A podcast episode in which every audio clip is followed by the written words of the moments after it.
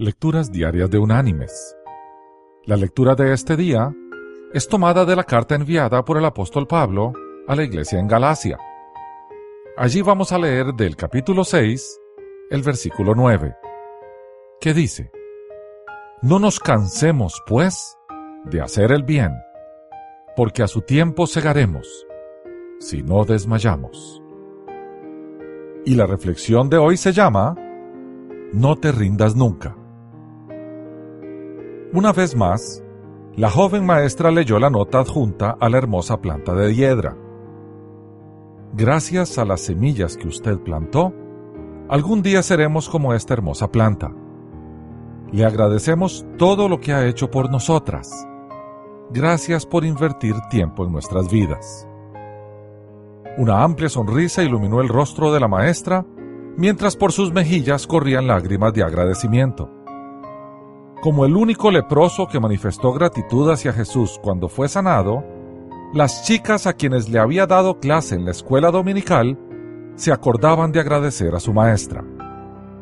La planta de hiedra representaba un regalo de amor. Durante meses, la maestra regó fielmente la planta en crecimiento.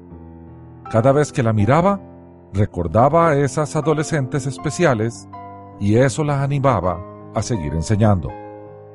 Pero al cabo de un año, algo sucedió. Las hojas empezaron a ponerse amarillas y a caerse. Todas menos una. Pensó en deshacerse de la hiedra, pero decidió seguir regándola y fertilizándola. Un día, al pasar por la cocina, la maestra vio que la planta tenía un brote nuevo. Unos días después, apareció otra hoja, y luego otra más.